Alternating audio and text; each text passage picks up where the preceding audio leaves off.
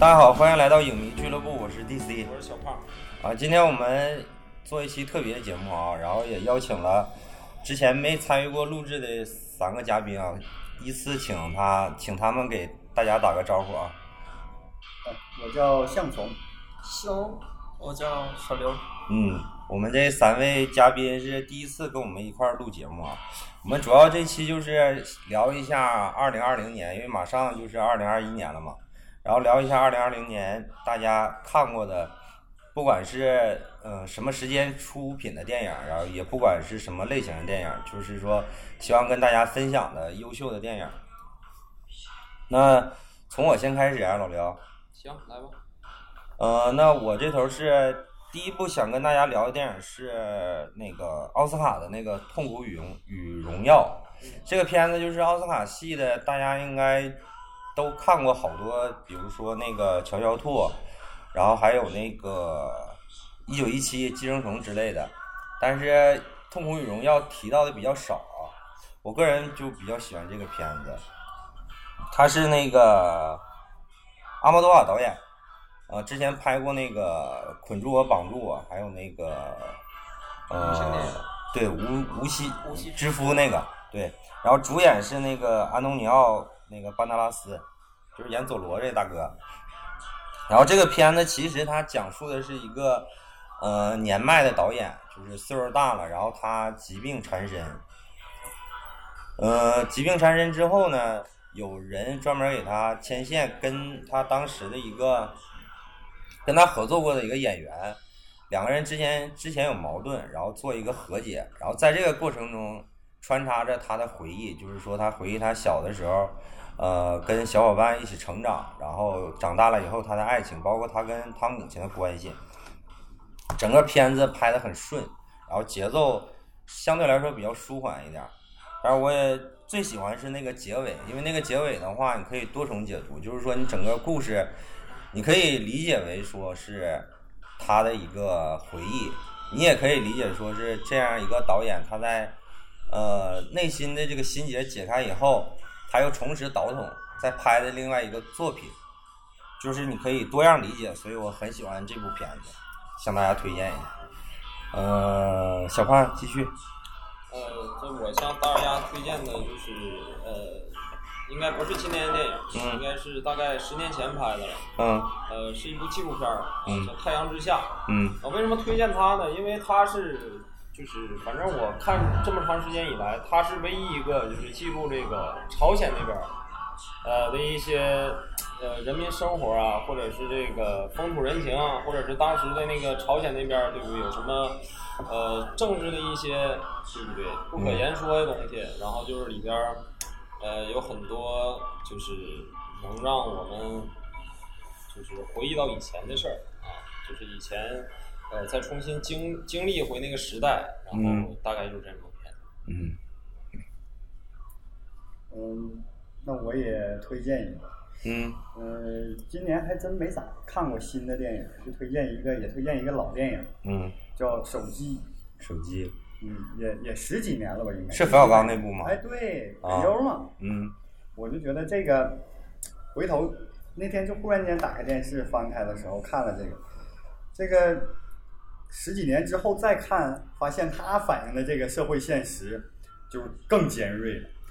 但十几年前看的时候就看了一个热闹，哎，片头曲牛三金喊出来哈，哎，挺有激情，然后哎，葛优还挺搞笑，冯小刚还挺有才，但是。当你现在回头再看一下这个这个手机给给咱们生活带来的改变也好，还是给你找来的麻烦也好，现在就是在十几年前，他能他能把他这个矛盾表现出来，我我感觉拿到现在来重温一下，哎，更有意思。有点预言式的这种感觉哈，太预言了感觉。嗯。到我了，就是今年去就电影院刚恢复的时候，有一个那个叫什么什么的奇幻冒险，就是有一个。疯子医生就是有一点疯的那个动物医生，就一开始他是给人治病，然后后来啊是那个钢钢铁侠演的那个，对对对，啊就是因为我贼喜欢动物嘛，然后它里边有一个怕冷的北极熊，嗯嗯就是那个，我就觉得那个挺好看的。那个片子好像票房成绩不太好，因为那个是钢铁侠，就是在复联四不是卸任了嘛，嗯就是剧本写他不就已经挂了嘛，挂了以后，然后他也就是说不跟漫漫威合作了嘛，就是后续的他也不以客串身份出现在漫威电影里了。然后他接这样一部电影，他其实也是说主要是面向就是儿童观众，对儿童观众，对，但是大家可能也不太理解，说他为什么接这样一部电影。这个片子好像是改编自一个国外的类似于一个童话或者是小说、名著之类的一个电影，但是可能票房成绩不是很好，我一直都没看，看。一直都没看，因为我就复联四以后吧，有点儿不能看小罗的 小罗的唐尼，然后他我一长得其实看就不太像，就是妆造不太像。对我一看他吧，我就看，看着是两个人，完全就是两个人。嗯对嗯看那海报有点约翰尼德普的感觉。啊，对对对，我巨喜欢约翰尼德普，我觉得就是如果德普来演，我觉得就更好看，因为德普更疯一点，就我感觉他不是特别疯，对，就是这个多利特的奇幻冒险，对，嗯嗯，嗯，贼好看。我我推荐哪个？你大点声，没事，啊，我大点声，也就这么大吧。就推荐前两天看的，这是，嗯呃，温蒂尼是克里斯蒂安·佩索尔德，嗯是今年柏林的柏林电影节的电影，然后这个女主角拿了影后，嗯其实存了很久了这个资源，但是终于腾出时间看了。嗯主要它是故事是现代，但是里面套用了一个中世纪，就是那种传说吧。因嗯为，嗯，这个温蒂尼这个女主角名儿就是叫应该是水精灵吧，好像是。嗯然后就讲的主要是一个爱情故事。其实我也不太会说，我就一个爱情故事，是是正常的这种爱情故事，还是同性题材 正常题材。啊？正常题材啊，温蒂尼是吧？对。那我个我第二部电影就是推荐一个呃同性题材的一个爱情电影，叫《拍拖故事》。这个片子是呃二零二零年出的，然后其实我今年也看了不少的这个爱，就是同性题材的这个片子，包括有那个《隐秘的爱》，还有前几天新出的那个《菊石》，嗯然后《燃烧女子的肖像》。但是为什么推荐这个拍拖故事呢？是因为它整个的这个故事结构稍微有一有一些特别，是它其实讲述的是一个同性的小男孩跟一个同性的小女孩，然后两个人为了摆脱这个校园里这个偏见，所以两个人伪装成是情侣，就为了摆脱这个其其他同学的这个偏见。但是在他们两个人伪装情侣这个过程中，就发生了一系列的故事。然后最后，这个女孩鼓励这个男孩勇敢的，就是正视正面直视自己的这个同性的身份，这样一个故事。那整个呃拍摄的这个感觉有点类似于这个《两小无猜》这种感觉，嗯但是它有一点不一样，就是说，因为它有这个同性题材的介入，包括呃爱情身份的这个稍微有一些错位的这种感觉，整个这个风格我还是比较喜欢的。这个导演也不是很有名，主演也不是很有名，在豆瓣上他的剧照之类的，包括他的海报都做的比较简朴，可能大家通过一般都是通过公众号可能会了解一下这部片子。那我现在就是说，呃，顺着那个刚才小刘说的，就是说推荐大家看一下这部片子，叫《拍拖故事》。小胖继续，等会儿我先想想。向从先说。对，反正我我们说这，就是我我也不是说今年看的或者怎么样，就是、嗯呃自己喜欢看的给大家推荐推荐。嗯嗯，我就是看过一部电影叫《美丽心灵》，嗯这个这个电影讲的是一个啥呢？它是，呃，它是一战时期还是二战时期我忘了。它讲的是一个，应该是一个数学家，嗯他的经历，就是怎么说呢？我挺喜欢看这种励志的电影。呃，它也算是一个传记，嗯就是，呃，看这电影也看了好多年了，呃，每一个人他的思维方式都是不一样的，他就想表达这个意思，就是说他可能他的智商很高，但是他的情商就很低，嗯嗯，但是我我想说的是啥呢？就是嗯，不管你的智商有多高，或者是情商有多高，要把这个综合一下，不能太极端，就是这个意思。但是那部电影看看着还挺好，就是至少他让我喜欢上了数学这个东西看完之后，对给我的感触，你知道吗？嗯，呃，数学我感觉是一切艺术的基础。那个上学的时候也说数学是一切学科的基础，是吧？对。那个 那个男主角叫那个罗素·克劳吧？对，罗素·克劳。然后他今年出了一个片子叫那个《精神错乱》啊，那个片子。那在那部电影里，他也精神错乱了。不过那个那个是假的。对，主要《美丽心灵》它其实主要想体现的，我个人认为它主要是第一就是说天才跟疯子其实就隔一一条线。第二就是他妻子对他的这种包容和理解，如果没有他妻子的话，可能他也后续也得不到这种成就。那可能这个片名叫《美丽心灵》，其实大家都说是不是说他媳妇儿这个意思，就是说影射这个他老婆，就是说他老婆有一颗美丽的心灵去包容他。但是可能再往深了延展一些，就是说可能你做任何的事情，想要有一番成就的话，你都需要有一颗坚定而又美丽的心灵。然后你才能继续走走下去的这种感觉。然后最后他有一个拿钢笔，就是给钢笔的那个场景，就是他终于获得认可以后，然后就每个人给一支钢笔嘛。那最后那个场景就是让我想起那个死亡诗社。嗯。最后所有人站到桌子上面支持老师那个，包括那个韩国那个宋康昊那个辩护人，也是最后所有的那个律师，然后全部站起来支持他。包括有很多很多电影都用这种感觉，但是虽然说有点老套吧，但是还是管用。最后那一一下那个情绪上来还是管用。那小胖准备好了吗？呃，我推荐第二个还是就是一个纪录片儿。嗯。呃，也是昨就昨天看的。嗯。就叫呃名字非常这个嘎去啊，嗯。这是东北话整出来。拗口。就是这个杀马特我爱你啊，他讲的是这个从。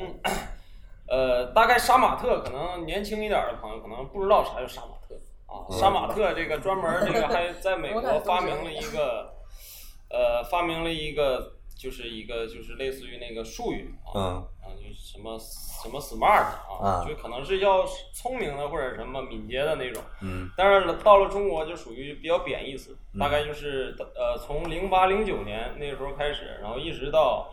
呃，一三一四年，嗯，这期间这几年之内，啊，中国各个地区就涌现出了一批就是发型怪异，嗯，啊，完了这个衣着非常前沿的这么一群年轻人，啊，就把头发染成五颜六色的，然后有的甚至就是拿铁丝儿，就把那头发给绑起来，就为了让它更高一点，显得就是那啥一点，嗯，啊，当时因为在我上学那年代，高中的时候，就很多人对杀马特不理解，就他为什么要这样，然后他可能。特别傻逼，就是我们这帮人认为，就是感觉好像自己感觉挺潮的，嗯，但其实，在别人眼里，就是感觉就是很很很，就说白了很囤的一群人。那个时候是这么理解，嗯。但是就是这两年，就是经过这两年，也是长大了之后，加上昨天看那片儿之后，就是感觉他们其实他是一大群年轻人啊，并不只只是，并不仅仅是一个地区，或者是一个。地方性的一个小城市才会有这种现象，是全国都有的。然后他后面其实其实体现出一种就是，呃，那个时代非常隐秘的一些问题。嗯。啊，然后去采访啊，就是他们之所以把自己打扮成这样，是因为他们就是不够坚强。嗯。然后对自己不够自信，然后怕别人欺负。嗯。然后把自己武装的好像就是非常社会一点，或者是更强大一点。嗯。他们通过这种方式来。呃，就是间接的保护自己嘛。嗯。呃，然后这个看完之后，就是刷新了我的认识吧，就给我也有很大触动。其实稍微岁数大一点的朋友应该知道有个东西叫大头贴啊。啊，对。就是你只要知道大头贴的话，你就知道杀马特是什么，因为大头贴那个背景就很杀马特。嗯。然后其实这个杀马特的这个造型，其实最开始我觉得就是。反正就是在我我老家那个时候，我小的时候其实就有杀马特，但是不至于说现在这么夸张，就是说稍微打扮的稍微夸张一点，主要就是受那个韩流那个 H O T 的影响，可能年轻一点的朋友都不知道什么是 H O T 啊，第一代就第一代韩国的一个就是偶像团体，就是他比较有名的一个成员就是那个安七炫，其实他们那个打扮就有点杀马特的感觉，头发非常长，然后。染的那个五颜六色的那种感觉，嗯，那熊第二部呢？那个《波西米亚狂想曲》，啊就是那个皇后乐队的主唱怎么就是一开始默默无名，最后就是成为摇滚明星，最后得了艾滋病的故事。啊，那嗯那个哥们儿是去年还是前年的奥斯卡影帝？嗯，去年去年是那个《至暗时刻》吧？不是至暗时刻是前年，那就是反正不是去年就是前年的影帝。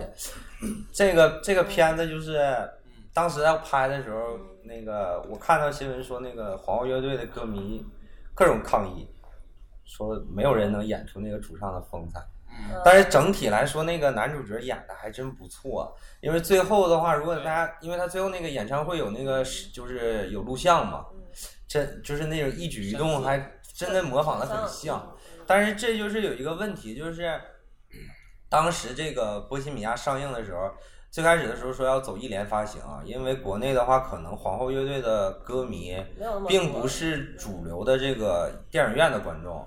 后来的时候，大家发现居然在内地这么火，这个片子虽然有奥斯卡的加持，但是还是没想到能这么火但。其实我没去电影院看，我在电脑上看。嗯，但是后续又引发一个问题，就是，呃，也不算对，也不算是一个问题吧，就是在豆瓣的，在豆瓣有一个帖子发的，就是说，如果有一天要拍迈克尔·杰克逊的传记片，有没有人能演出迈克尔·杰克逊的风采？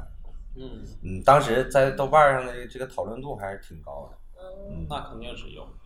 但是这个就是，而且当然有另外一种观点了，就说你拍成这样，最后那个演唱会只基本上就是一比一的复刻出来了嘛。说那我们还你还不如直接把把那个实况直接剪下去算了，你为啥也还找一个人这么演？但是那个那个哥们儿为了演这个戏也是，嗯，怎么说呢？就是压力也很大，因为皇后乐队的歌迷很多，但是最后就是说，皇后乐队的其他在世的成员，因为这个电影分到了 更多的这个版权费用，因为他的歌曲又重新火了起来，然后他们又得到了更多的版权费用。对，嗯，小刘呢？第二个苏州河吧，就娄烨的电影，苏州河嗯，啊，其实早就听过，但今年才看，嗯好像也是娄烨就第一部就特别出名的电影吧，应该是。是那个那个那周个迅周迅跟那个贾宏声演的那个是吧对？，然后，嗯，咋说呢？其实故事倒很简单的嗯故事，像都市童话，但是，嗯，主要是整体氛围，就嗯包括它剪辑，还有那种手持摄影的感觉，嗯，我觉得我就特别喜欢娄烨电影这种氛围。娄我就我就有一个问题，我想知道，就是娄烨那个兰心大剧院到底什么时候能上？啊 我也不知道这部，这个我说了不算。啊这个问题一直困扰了我很久，因为那个预告片看着非常带感，嗯但是具体什么时候能上映也不好说。娄烨娄烨电影上映对太费劲了，对娄烨导演也比较他也不在乎这些嗯。比较有有个性一点儿，他比姜文惨。比姜文惨多了。不是一个维度上的惨。嗯，那我跟大家推荐的第三部电影是叫一九年出的，叫《只有野兽》。这个片子就是，如果你喜欢昆汀的话，你一定会喜欢这个片子。就是它是典型的那种多线叙事，然后最后一个环回来的这种感觉。呃，我也看了，就是我个人就是比较倾向于喜欢这种片子，包括我看了很多，就是有什么坐火车旅行啊、鱼枪啊，然后呃抓住救命稻草的野兽们啊这种的。但是为啥推荐这个《只有野兽》呢？因为它是我看过，就是今年看过的多线叙事的这个片子里面最复杂的一部，它大概有七八组的关系，就是最复杂、最复杂的一部。最后圆的还不错，虽然有些地方有一些硬凹，就是硬要圆圆出来，然后把逻辑弄顺了，稍微有点刻意，但是整体的效果还是不错的。它通过一个嗯下雪的一个小城，然后一辆车停在那个城上，就是城那个道路中间，然后没有那个车主，然后一个交警来调查这个事儿，然后这个尸体就是各种转手。然后中间引发了各种事儿，就是通过多个人的视角，这种双重多重叙事这种感觉，整体还算不错吧。如果大家喜欢昆汀，然后喜欢这种风格的电影的话，可以看一下这个片子，就《只有野兽》。嗯，嗯，小胖呢？等会儿我想想。那就向彤继续。呃，那我就再推荐一个葛优的电影，嗯，就是看完手机之后自动播放了下一部，叫《大腕儿》。大腕儿。大腕儿我觉得也挺经典，他就是跟跟看手机的那感觉差不多，嗯尤其是在在最后的时候，一开始还没感受那么明确，最后的时候，当在精神病院里边那些人说出那些话啊，比如说你你这个房地产今后怎么发展，呃，这个股票未来行情啊，就是都能就就像你说的，就是有种预言式的像感觉啊预言啊。一样啊。这个大腕儿应该好像是零三年吧，嗯，但是零三年的。零三年看的时候，至少能让我记住台词的电影不多。那里边儿我觉得就是有一句台词让我记住了，这这个对我影响也挺大的。就是说说一个想要成功的人啊，具必须具备两个要素，嗯一个叫哗众取宠，嗯一个叫特立独行。嗯，我觉得说的挺经典。那个片子台台词经典的很多啊。嗯，而那那个时间的冯小刚正是就是崛起的一个时期。那熊呢？嗯，那个前段时间刚看的那个《野性的呼唤》，就是又是啊狗狗的那个，嗯嗯嗯，就是讲的是那个一个在法官家的狗，然后能听得懂人话，但是不是很服从命令的狗，然后嗯被卖到了一个雪山，就是他们淘金嘛，然后嗯就拉雪橇，然后那个后就拉雪橇送信，然后结果那个送信的是邮线停了，就是那个邮局的邮路停了，就是不需要他们再去送信了，然后就去。就是，然后他没有了一个主人，他有了一个人类朋友，然后人类朋友带他，就是他们出去玩嘛，嗯然后结果意外的淘到了金子，然后结果那个人类朋友最后死了，但是他回归了大自然，然后有了一个白色的母狼当女朋友，然后最后生了那个小狼狗的那个小狼崽儿，嗯，嗯，那个男主角那个哈里森福特嘛，就演夺我去骑兵的那个嘛。男主角不是那个狗吗？对，那个狗确实也 嗯也那什么，我应该是好像是去年吧，大概是去年年底或者今年年初吧，我看的这个片子，是因为当时我们单位有任务，让我们读这个《野性呼唤》，然后写观后感。那个他那个有原著小说，那个小说还不算很厚，就算是那种短中篇小说吧，嗯很薄。然后我为了应付这个单位的任务，所以我就看了一遍电影，然后稍微写了两句，然后交上去了。后来没事儿的时候翻了一下那个书，你会发现那个《野性呼唤》那个片子还是相对来说美化了那个故事。其实那个小说里面写的那群狗，在那个就是特别是那一段，就是它中间碰见一个只就是要挖金子，然后特别虐待那个他们的那个那个雪橇队的那个人。嗯那中间写的太惨了，就是整个那一段非常非常惨，就已经惨到，就是你看小说的话就很痛苦。然后，但是整个电影里面虽然有表现，但是情就是程度上来说，相对来说比较呃柔和了一些。嗯，整个这个片子还不错。我当时为什么单位有这个任务呢？主要是让我们有一些野性，多创造点业绩。就是随便说了个名字让你们去看，没有没有，是。是是给我们每个人发了一本书。嗯，是已经把书都买回来了，然后发到我们手里了，然后让我们写，让我让我们读，读完以后说要写观后感，其实最后也没有交，也没有收，然后就让我们读来着。嗯，小胖呢？呃，我就推荐一个，就大伙儿今应该都看过的吧，就是嗯今年出《风平浪静》嘛。嗯因为呃，在豆瓣上随便翻一翻这个就是评论啊，嗯你会发现这个其实里面差评很多。嗯呃，就比如说这个解释其中的 bug，嗯啊，这里边编剧的一些问题。嗯当然，我觉得这里面比关于编剧的一些问题，可能是导演有意这么做的，嗯因为他，哎呀，我之前想说啥呢？反正就是，觉得他是一个很有细节的电影。嗯，你觉得那个你觉得有 bug 吗？还是 bug 可以理得没有解？bug，你觉得没有 bug 还是 bug 可以理解？就是没有 bug，没有 bug，没有 bug 就是没有 bug 啊。就是他整个，那就是那个，就是他去那个雨夜的时候，然后他不是误闯了一个房子，然后就是错手杀了人嘛。嗯然后他那个就是好朋友，就是那个市长的儿子，一直在窗边看。嗯，你觉得正常吗？我觉得正常。我也是，我最开始以为也是正常的，我以为是市长的儿子给他下的一个套儿，结果并不是。我觉得是正常的，他因为啊他刻画的他不是说这个合理性的问题，他嗯刻画是人心理的。就像他市长这个儿子，他从小不缺钱，也不缺势力，嗯也不缺别人的尊重。对吧？他缺的是啥？他缺的是一个，就怎么说呢？就是因为那种人，就怎么说？他缺的是一种，呃，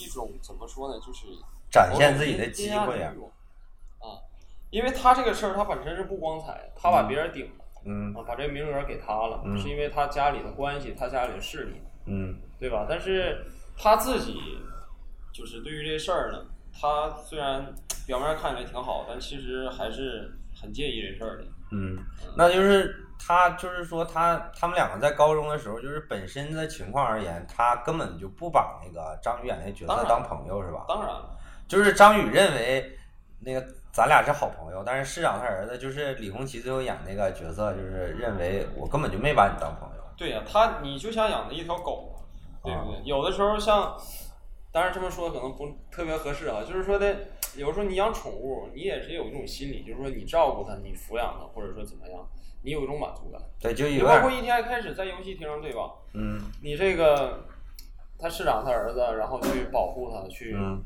帮他摆事儿，其实也是有一种就是自我。其实那意思就是我的人只能我欺负，啊别人不能欺负，是吧？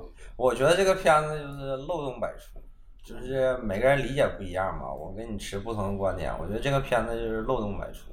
就是第一点，就是我觉得这两个就是高中的同学，就我说这一点，就是他一直非常冷静的在窗边看这件事儿，就哪怕他是市长的儿子，嗯，他发现这件事儿的时候，他居然一点都不慌张，一点儿都没有害怕的意思。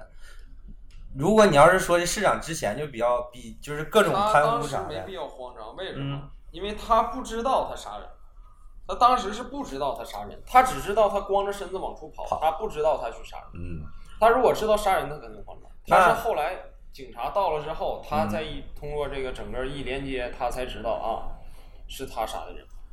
那就是之后他在收费站那那段，就是那个他半夜把章鱼给约出来嘛，嗯然后那个直接把那小女孩撞死了，撞死以后走，然后第二天他给送钱那一段，后面有个车就是摁喇叭催他嘛，嗯，然后他直接拎钱袋儿就砸去，我就觉得这样一个富二代简直就是傻逼。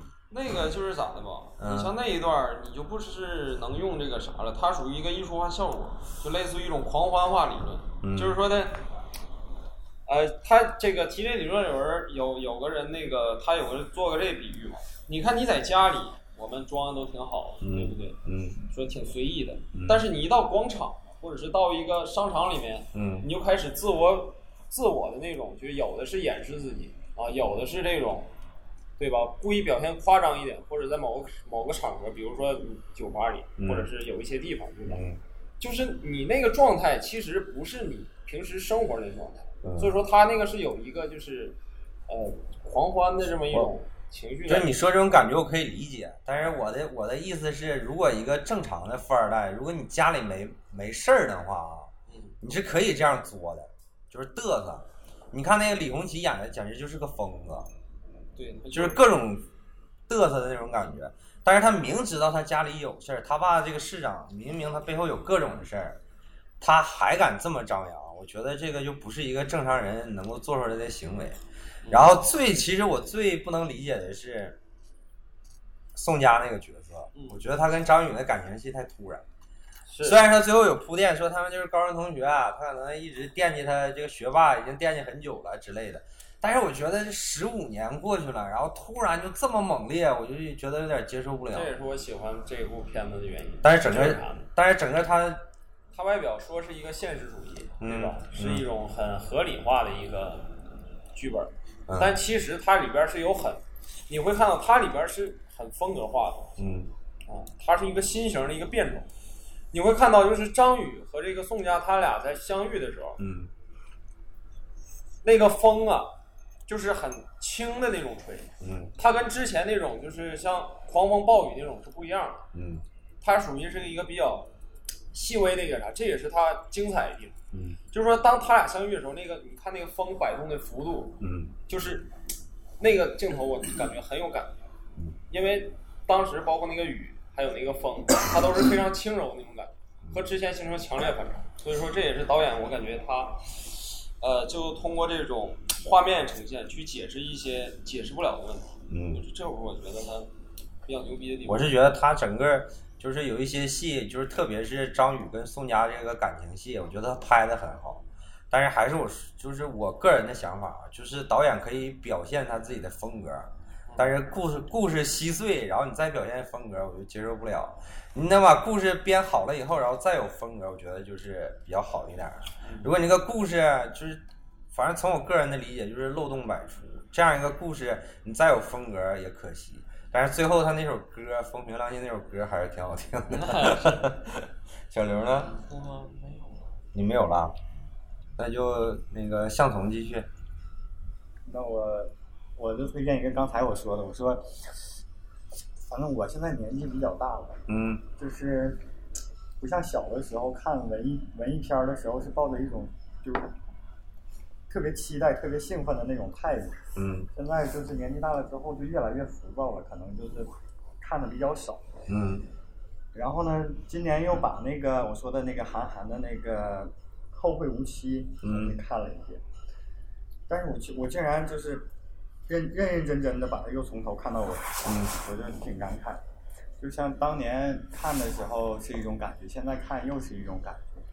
嗯。然后我觉得这部电影就是结尾挺让我失望的，一直都是这种感觉。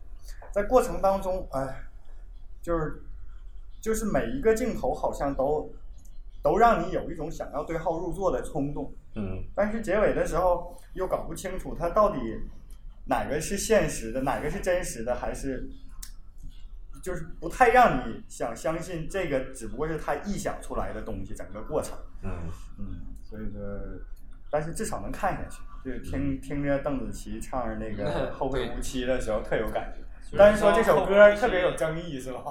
对，其实我也特别喜欢，为啥？因为它就反映很多一种就是现实的一种奇遇性啊。嗯但是里面有很多桥段，就是说的它有一定的这个象征性，嗯。对，难道就很符合。难道就把朴树的那首《平凡之路》给忘记了吗？因为当时《后会无期》上映的时候，我在影院工作，基本上散场了以后，大部分的观众都不走，就坐在影院把朴树这首歌听完以后再走。我觉得这首歌写的非常非常好。这首歌，嗯、韩寒的歌词就不说了。我觉得朴树，因为如果大家了解朴树这个歌手的话，你会觉得这首歌简直了。就是我一直听朴树的歌听了好久，然后他中间就是因为他个人性格的原因吧，然后他也不怎么出现，然后突然韩寒找他写这首歌的时候，当他的这个歌在电影的结尾就是响起的时候，瞬间我就感觉就是个人的感觉吧，能想起当时小的时候听朴树的那种感觉，而且这首歌的歌词我也很喜欢，虽然后后来被大家各种恶搞了，然后韩寒那个《飞驰的人生》也、哎也恶搞了一下这个歌想词，想说这个事儿了。对，也恶搞了一下这个歌词，在就是后会无期的时候，听这首歌的时候，哎，可能喜欢它的旋律，但是嗯没、没太注意它的歌词。嗯就是即使你注意了，你可能没经历那么多的时候，也感触不了你。但是当不在在看到那个嗯看到那个《飞驰人生》的时候，当那那个那个唱这个歌的那个镜头再出现的时候，呃我被感触了啊。对，因为那个歌当当时很火嘛。然后有一个小细节跟大家分享一下，就是韩寒这个《后会无期》是韩寒的第一部导演作品嘛。嗯。他在上映的时候，嗯，大家熟悉韩寒的是他有一个出版的朋友叫陆金波。嗯。这个陆金波在首映礼上的时候说，希望韩寒用这一部《后会无期》，把郭导演的三部甚至四部《小时代》的所有票房全干败了，结果最后好像没有成功啊。那熊呢？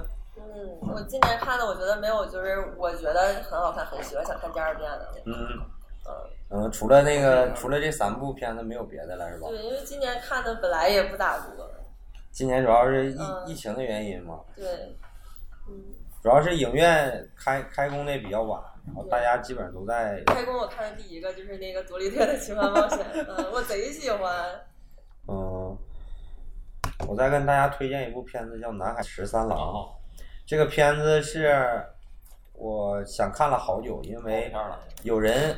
它好像是一九九三年的片子，一九九七年的片子。然后，呃，我一直想看这个片子，是因为有好多人把它跟《霸王别姬》相提并论，觉得这个片子拍的不比《霸霸王别姬》差，但是整个风格肯定是不一样的。呃，我一直都没有看，是因为我之前想看这个片子的时候，它资源很差，就画质很渣。然后有一天。逛 B 站的时候，突然发现了 B 站买到了这部片子的版权，而且很高清。然后我就看了一下这个片子。这个片子大概讲述的是一个，就是叫十三郎这个编剧，他一他的一生，他从一个富家少爷，然后因为喜欢一个女孩，追那个女孩到上海，然后在上海两年乞讨为生，然后回到自己的家乡以后。他因为他个人就是小的时候受的受的教育也好，他对于各个影视剧本方面比较懂，就是懂戏，所以说他回来以后一个偶然的机会，他开始写戏的这个剧本，然后写出名了以后，嗯，他有自己他很疯狂的一面，就是他出名了以后很虚荣也很疯狂的一面，但是他背地里其实他一直是一个很寂寞的人，然后直到说他遇见了他的徒弟。他在跟他徒弟创作剧本的过程中，是他一生的知己，两个人亦师亦友那个关系，整个那段戏拍的非常非常好。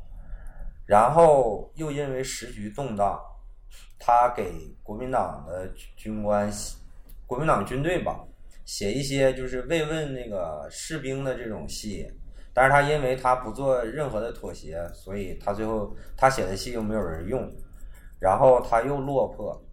之后又因为他徒弟的关系，他又再次崛起，然后他最后又落魄，中间经历了很多很多，然后最后他有一些就疯了，疯了以后，然后他最后去世，整个非常坎坷的一生。然后那个主角叫谢君豪，是一个非常非常优秀的演员，整个片子演的非常非常好。看完以后，给给就是给我一种怅然若失的感觉，就觉得这样一个人，他的一生是这样的。一个故事摆在你面前的时候，你会觉得人生是无常的，就好像那个《美丽心灵》里面那种感觉，就是天才跟疯子就在一线之间。当他以天才的这个身份不被世界接纳的时候，大家都以为他已经疯了。但是在他心里，可能其他所有的人都是疯子，只有他自己是清醒。就这样一个片子。嗯，小胖还有吗？我没了，我大概就推荐这么三部吧。这么三部是吧？行，那我们这期就录到这儿。嗯，好，跟大家说再见，拜拜。